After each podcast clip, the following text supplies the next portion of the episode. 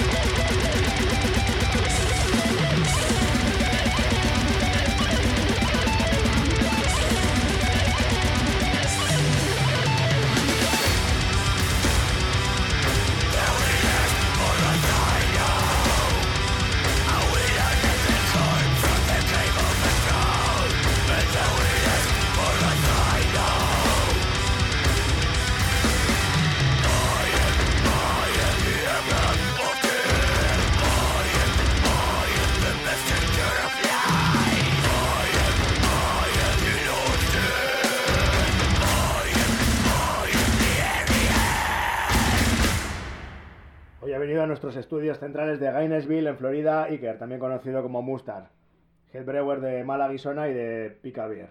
Bueno, gracias por venir a este Proscast de Amenaza Menor. Un placer, un placer estar aquí eh, conversando contigo y, y con todos nuestros, nuestras y nuestros oyentes.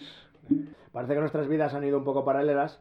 Nos conocimos hace mucho por la música, ambos tocábamos en, en grupos y tiempo después, por vicisitudes de la vida, hemos terminado también trabajando en cosas relacionadas con, con la birra. Entonces, bueno, pues nada, ¿cómo te metiste en este mundillo? Primero en el del punk rock. Eh, ¿Cómo empecé en el punk rock? Pues no sé, yo creo que como empieza un poco todo el mundo, ¿no? Eh, escuchando al final eh, una música que te despierta eh, en un momento dado, ya sea, pues no sé, en mi caso, yo que sé, supongo que con 9, 10 años o así, que empiezas a escuchar, em, em, para mí 9, 10 años estoy hablando de mediados finales de los 90, un poco con Offspring, con Green Day, todas estas cosas.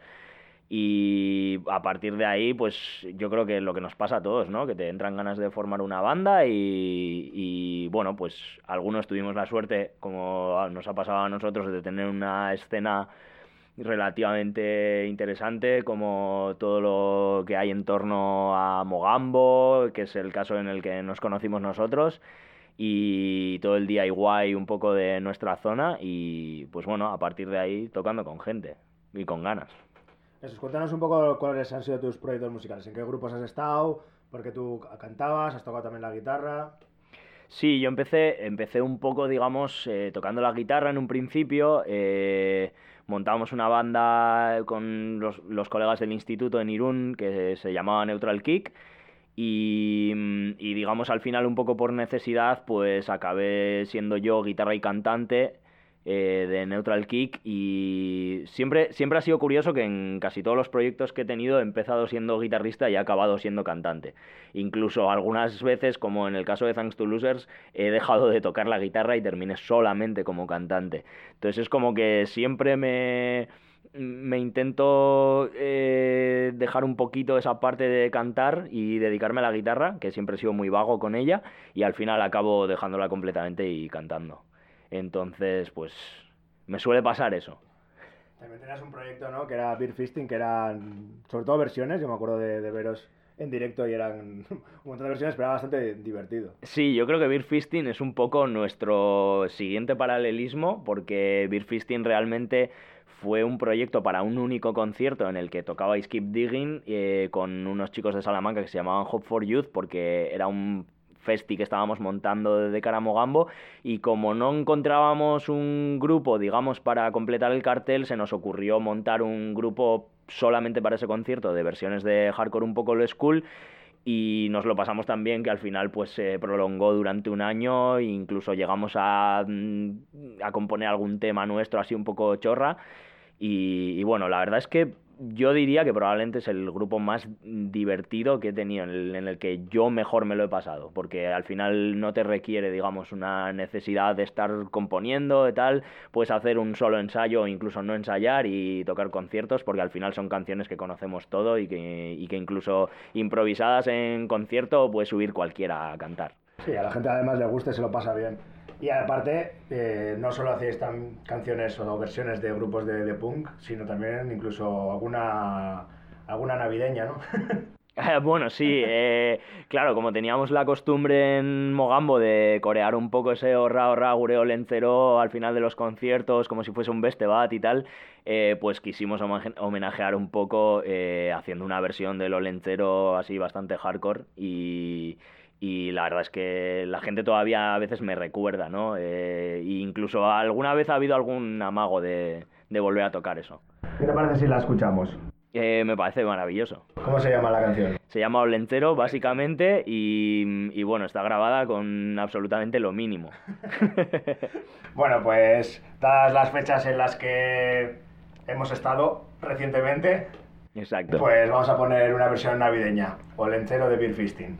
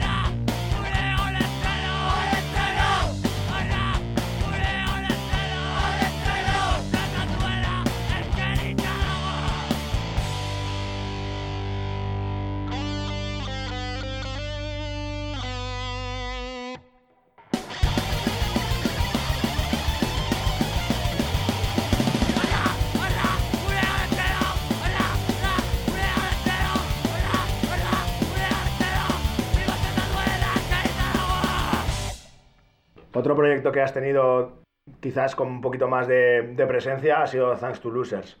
Un grupo que ya graba un par de discos, pero bueno, tú solo estuviste en, en sus inicios. Cuéntanos un poquito cómo es Thanks to Losers.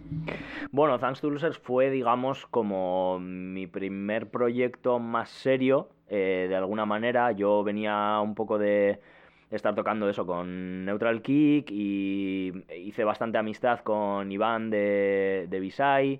Eh, entonces, bueno, Iván en un momento dado, eh, porque él siempre había sido batería, lo que pasa que en Visay era cantante y guitarrista, y solíamos quedar en el local pues para tocar las típicas versiones de hardcore, tocábamos NoFX, La Wagon, eh, Blink 182, yo que sé, cosas así. Y, mm, y, a partir de ahí pues empezamos a componer algunos temas, nos juntamos ya con Gary, eh, que se unió a todo, y a partir de ahí empezamos un poquito con Thanks to Losers, que, que pues era un proyecto, digamos, hardcore melódico, muy noventero, muy, digamos, un poco en la línea de Adrena, que eran como nuestros padrinos. Eh, Adrena, que espero tenerlos próximamente en este podcast. Por supuesto, vamos, porque, o sea, es un grupo mm, plenamente ligado a la birra. Y, mm, y bueno, Adrena eran, digamos, como un poco nuestro referente, eh, como estábamos a, un poco apadrinados por ellos, por decirlo de alguna manera, solo que, digamos, nosotros... Eh, obviamente técnicamente no, no, llegábamos a ese nivel y más teniendo en cuenta que en los inicios yo era guitarrista en Thanks to Losers, aunque luego terminé siendo solamente cantante. Eh, pero sí, sí íbamos muy en la línea de darle la mayor zapatilla posible. De hecho, yo solía subirle el metrónomo a, a Iván entre canción y canción, porque es como una máquina y ese tío o sea, puede aguantar lo que sea. Y bueno, pues eh, Thanks to Losers iba un poco en esa línea. Yo estuve, digamos, en los primeros años, eh, grabamos la primera maqueta.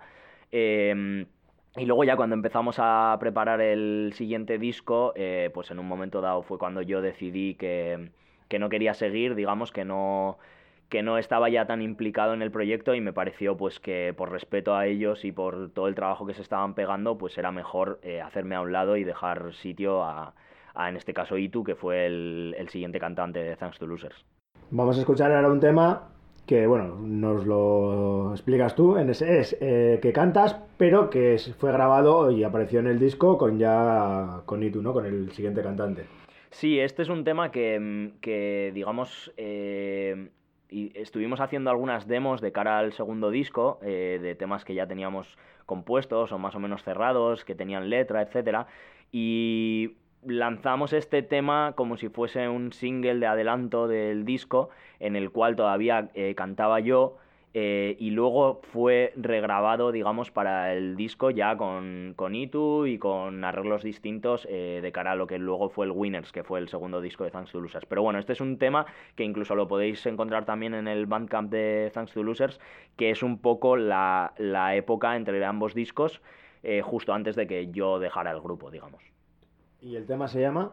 El tema se llama The Anthill y está eh, inspirado un poco por la película eh, de Stanley Kubrick eh, que se llama em, Paths of Glory, que en castellano es eh, Senderos de Gloria, que es una película bélica de, sobre la Primera Guerra Mundial. Pues venga, vamos a ello.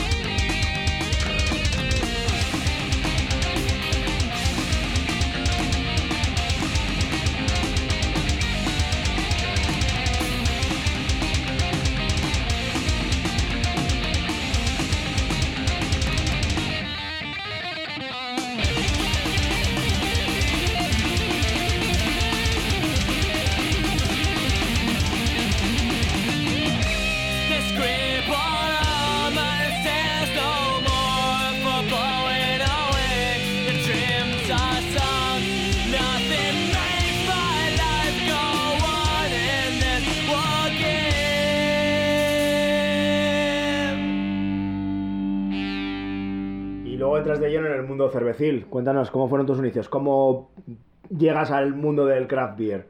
Eh, bueno, yo llevaba eh, algún tiempo estudiando un poquito la teoría de, cómo se hace birra y, y todo aquello. Em, y estuve trabajando en el restaurante Estevenea de Irún. em, en la época, digamos, que estaba más metido en el tema de la craft beer, que empezaba ya a verse cada vez más aquí, eh, ya llevábamos un tiempo pues bebiendo Napar Beers, Ahí es donde eh, descubres. ahí es donde, eh, digamos, a aprender o a descubrir nuevas cervezas. Sí, o ahí sobre todo es cuando, cuando se empieza a, a despuntar un poco la craft beer en, aquí en Euskadi, pues cuando eh, empezamos a descubrir eh, birras nuevas, empiezan a venir más referencias artesanales de incluso extranjeras, locales, etcétera.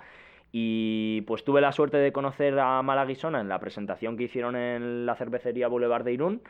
Y mm, cosa de mm, más o menos cuatro meses después o así, pues Manu y Iván me contactaron eh, con intención de eh, incorporar a una persona al equipo para ayudarle a Manu a hacer la birra.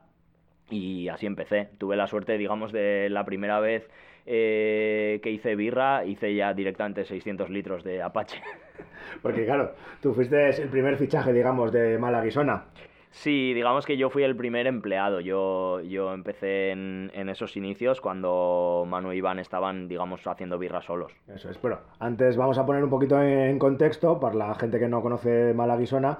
Vale, Malaguisona es una brewery que tiene la fábrica en Oyarzun, aunque sus, bueno, las dos personas que montaron eh, la fábrica, que son Manu e Iván, pues eh, imagino que su historia es un poco la de casi todos, ¿no? La que empezaron como homebrewers y bueno, pues empezaron haciendo en casa, las cosas irían bien y tal, y bueno, se tiraron a, un poco a la piscina y, hicieron la fábrica. Manu sí que es cierto que también estuvo en Italia un tiempo para aprender un poco cómo, bueno, su funcionamiento, más cómo llevarlo de forma industrial, digamos, más de, de fábrica que de, de casero. Y, y luego, bueno, pues empezaron con la fábrica y, ahí sí enseguida empezaste tú, ¿no? Sí, yo, yo si no recuerdo mal, em- empecé a trabajar para Malaguisona unos, eh, pues eso, cuatro meses a partir de que empezaron a comercializarse las primeras birras, que yo creo que fue pues como unos seis o ocho meses después de que se montase la fábrica, por decirlo de alguna manera. Y ahora eres el head brewer o, bueno, maestro cervecero, pero a ti es una palabra que no te gusta, ¿no? Sí, no me gusta, no me gusta nada el término maestro cervecero porque, claro, implica que tienes una titulación que, que hay veces que no tienes. Yo en este caso no tengo titulación de maestro cervecero. Es como, es como si llamases doctor a alguien que no tiene un doctorado. Pero Pero, bueno, eh, pues, bueno, no sé, no sé hasta qué punto en una situación crítica. Hombre, eh, tienes que reconocer que hoy en día eres tú el que hace todos los lotes, el que, el que está en la fábrica, el que... Bueno, eh, digamos que estoy in- involucrado en el proceso de producción, eh, y de envasado, etcétera, etcétera, en todo el tema de bodega, eh, digamos en, en la empresa, sí. O sea, yo me dedico, digamos, entre comillas, a hacer la birra. Claro, pero incluso has hecho... Tienes recetas propias que habéis hecho, que has hecho tú luego y las habéis comercializado. Sí, bueno, todas, a ver, todo lo que haga yo al final pertenece a un todo, pertenece a Malaguisona. Quiero decir, normalmente nada pasa solamente por mis manos. O sea, quiero decir, es un proceso muy de equipo en el cual, pues a veces la idea surge de un sitio, pero es, es al final es un todo. O sea, todos, todos aportamos muchísimo. Parece una obviedad y como algo muy cliché, pero realmente es así. O sea, es, es un proceso muy total entre todos los que formamos parte del equipo, sobre todo en el caso de producción y tanto de, de la empresa en general. Una cosa que me fascina de Malaguisona es que tenéis un proyecto muy personal. O sea, es decir, por un lado tenéis ese rollo de balleneros vascos, con diseños bastante sobrios y unos estilos muy, muy clásicos en cuanto a la cerveza. En los que, bueno, pues eso, que hacéis eh, de todo. Cuando la mayoría de brewers no hacen más que, pues, que sacar cosas nuevas, intentar estar a la última moda en el mundillo cervecero, vosotros seguís con lo vuestro, o sea, haciendo temas clásicos.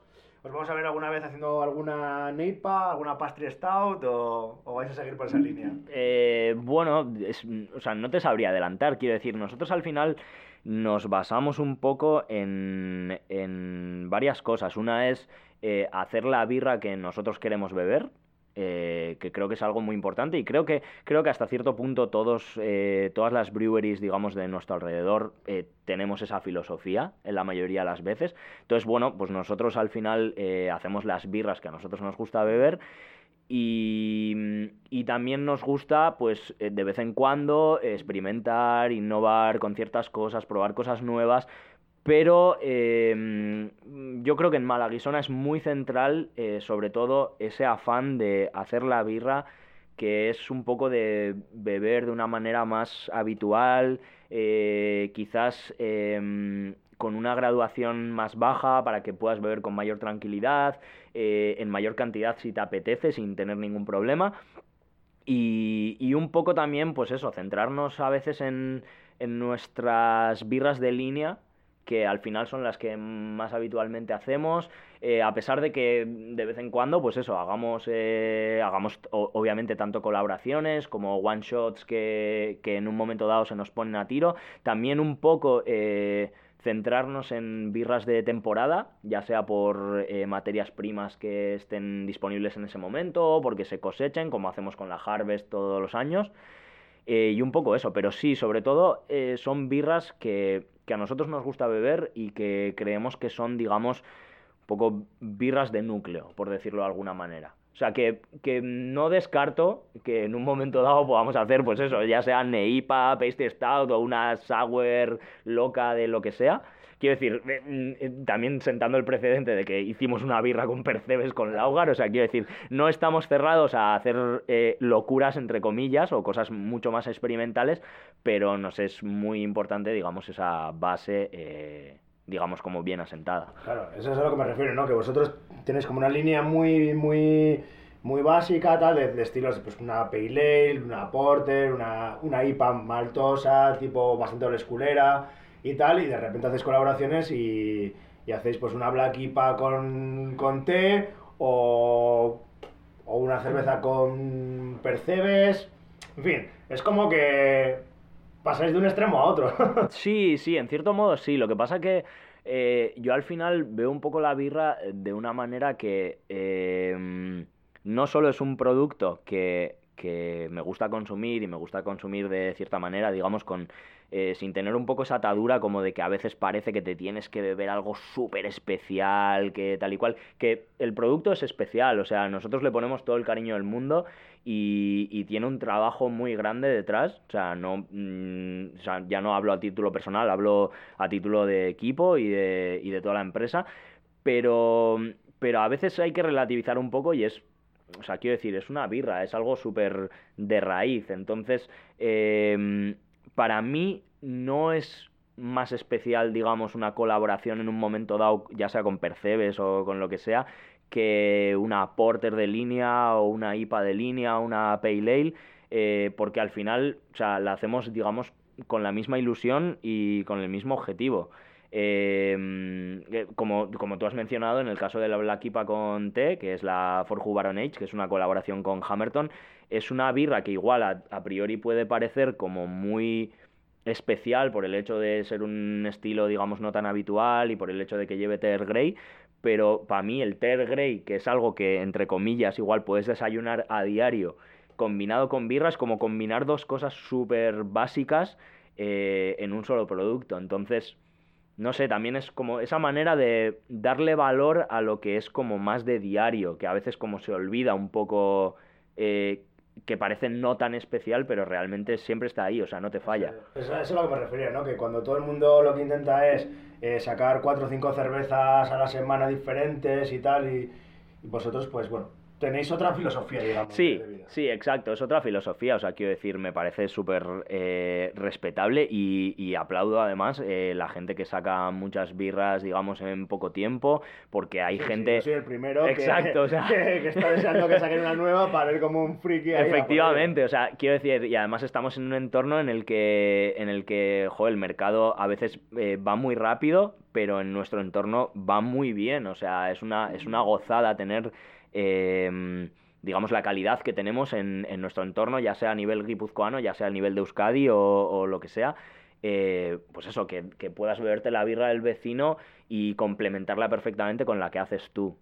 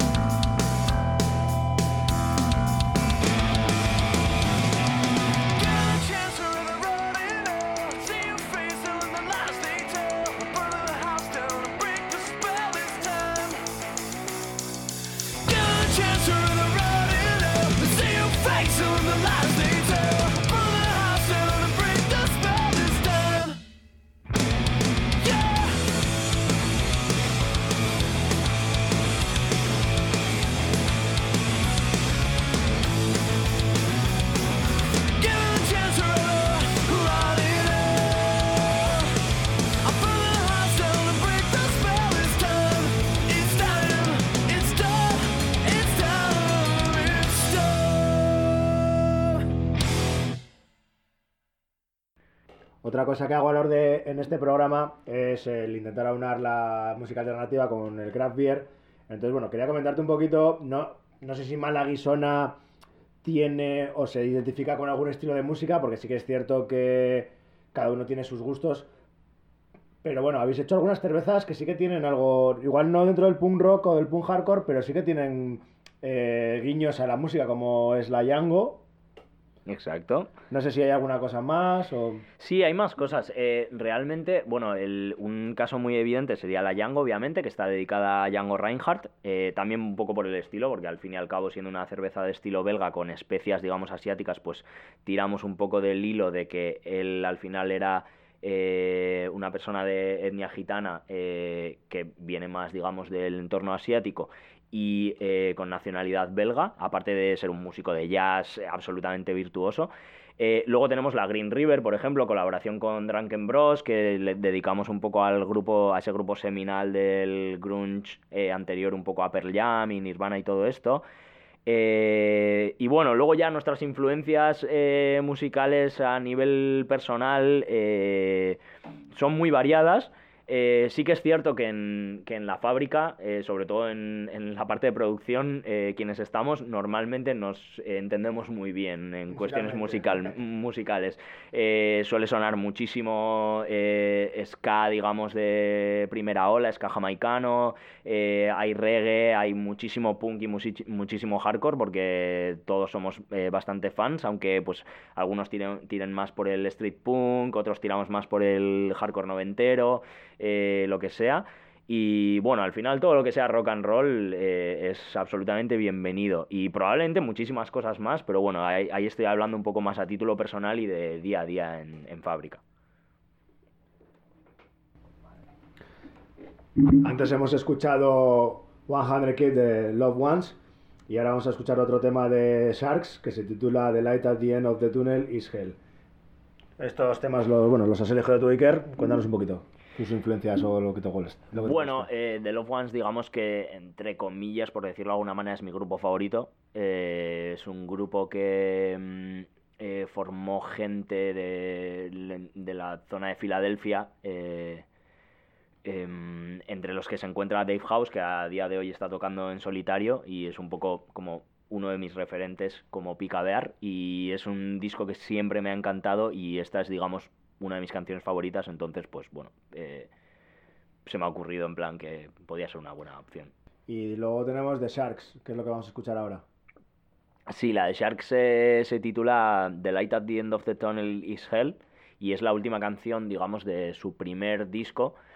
Eh, Sharks es un grupo que se formó, yo creo que, no estoy seguro ahora de los años, pero allá por el 2005 o por ahí, y era un grupo inglés, eh, no voy a decir peculiar, pero un poco distinto, digamos, como de punk rock en aquella época. Tenía un sonido como un poco si mezclases eh, a los Clash y a los Smiths, pero con, con melodías muy, digamos, pop punk, entre comillas, y es un grupo que en su momento me encantaba absolutamente. A día de hoy todavía lo sigo escuchando un montón y, y bueno, pues igual es un descubrimiento para gente que no lo haya escuchado nunca.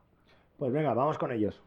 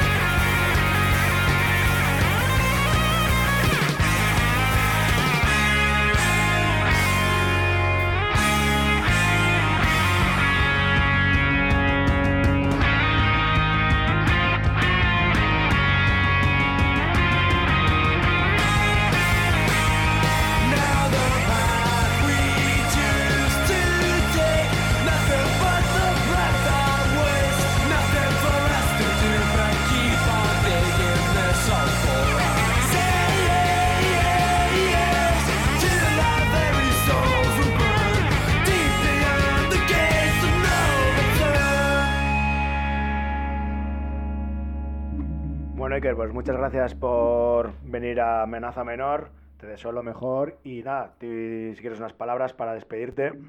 No, bueno, es un placer eh, haber estado contigo, eh, compartiendo un poco nuestras pasiones de birra y música. Y nada, un saludo a todos, todos los oyentes que, que disfruten de este podcast.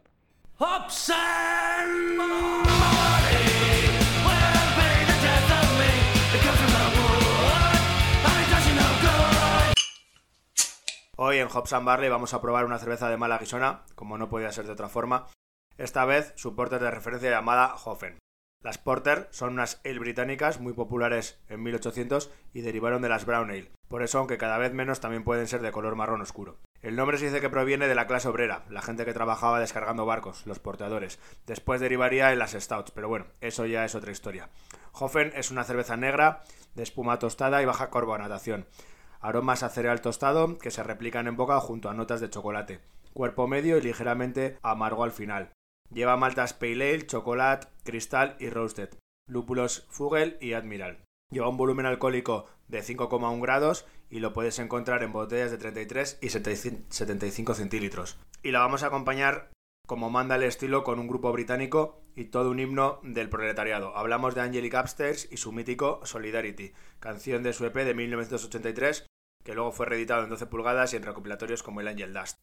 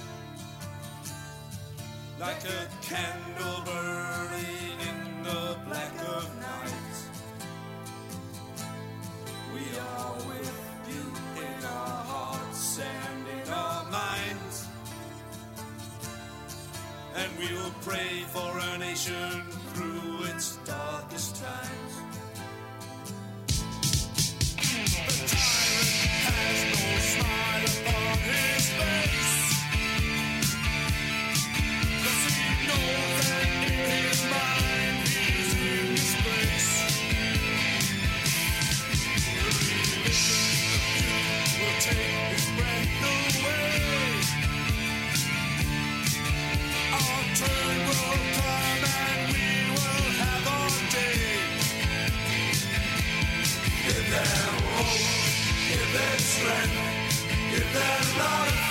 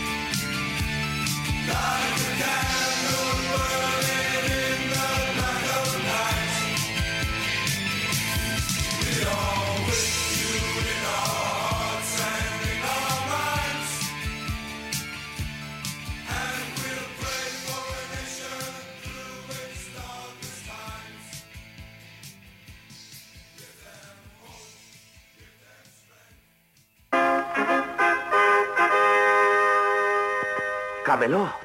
Camelot. Camelot. Es una maqueta.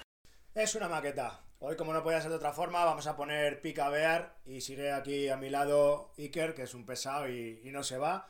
Así que va a ser el que nos la presente. Bueno, Iker, eh, cuéntanos eh, cómo es el proyecto de Pica Bear.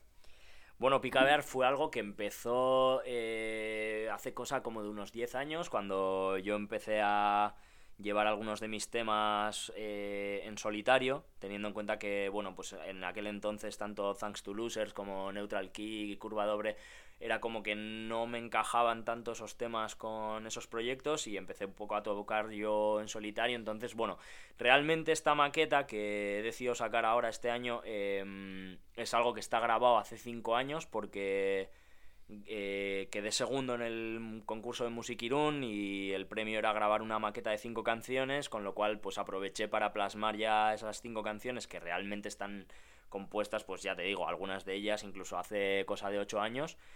Y pues bueno, ya creía que era hora de plasmar esas canciones, las grabé hace cinco años en, en estudio y pues ya ahora eh, que me decidí un poco a volver un poco a tocar, pues, eh, pues es cuando las he sacado, digamos, a la luz. Yo tengo esa maqueta, que además están numeradas y tengo el número uno, que además las regalas, así no te vas a hacer rico. No, bueno, pues es la filosofía un poco de siempre, ¿no? Que al final, pues me parece súper loable que, el- que haya gente que se quiera dedicar a la música y que quiera ganarse los garbanzos con ello, pero pues para mí siempre esa filosofía no me ha encajado tanto y como es algo que, quiero decir, está grabado hace cinco años, son canciones ya muy añejas. Me ha servido a mí más como terapia de pasar un poco página de esas canciones, entonces pues no sé, no me parecía tanto. O sea, toda la gente que quiera aportar dinero ayuda económica eh, al proyecto tiene la opción de cuando coja la maqueta pues echar unas monedas, pero las maquetas están ahí para, para que la gente se las descargue, las escuche y se lleve cinco unidades si le apetece en los conciertos. Pero es que además está muy currada, o sea, no es solo que la regales, pero es que, o sea, tiene un libreto con un montón de páginas, con el CD, tal, o sea, está, está, está currado. Bueno, pues vamos a escuchar un tema, así que nada, preséntalo y, y todo tuyo. Bueno, el tema que vais a escuchar se llama This Ship, is Sinking, eh, que es un tema mm, relativamente birrero, eh, como muy de así de, bar, y es un tema que me inspiró un poco una canción de, de Lawrence Arms que se llama Are You There Yet, Margaret? It's Me God, y tiene una melodía relativamente parecida. Y también pues bueno hay un poco ahí de Smoke or Fire un poco todo lo que estaba escuchando yo en ese momento pero llevado un poco a- al formato folky de one man band así con guitarra y pegando berridos. Bueno, pues ahí queda el tema y te podéis escuchar y ver en directo a Pica Ver en las mejores breweries.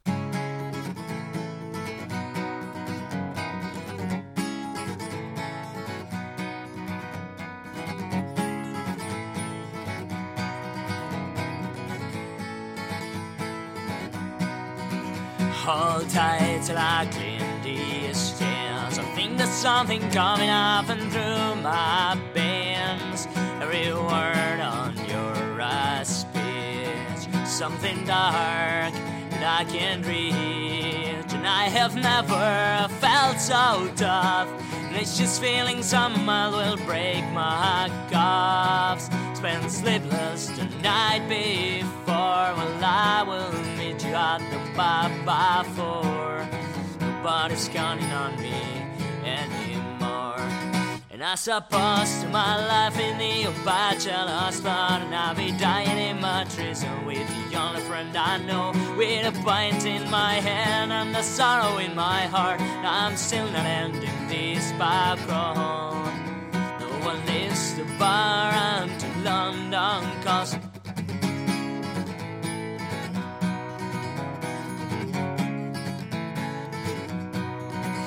I dared you did accent And did you start feeling the regret All the times you've been crying while I drank all those tears Let's celebrate it with another beer is the day to get rid of your fears And not supposed to my life. Old bachelor's fun, I'll be dying in my drizzle.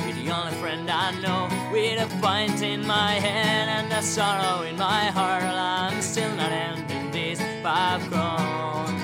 No one lives to bar until London calls.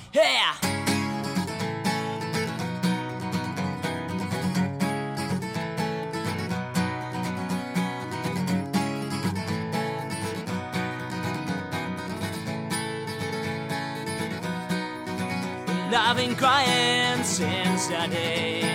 Let to tell myself that I couldn't bear all this sorrow and no one is, no one's here. No one's here.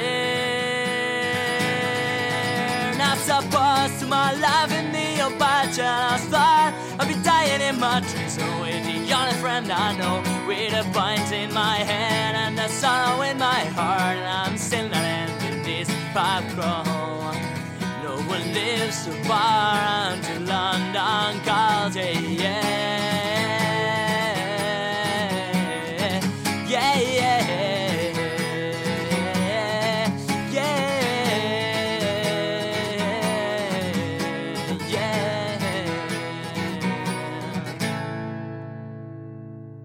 Y esto ha sido todo.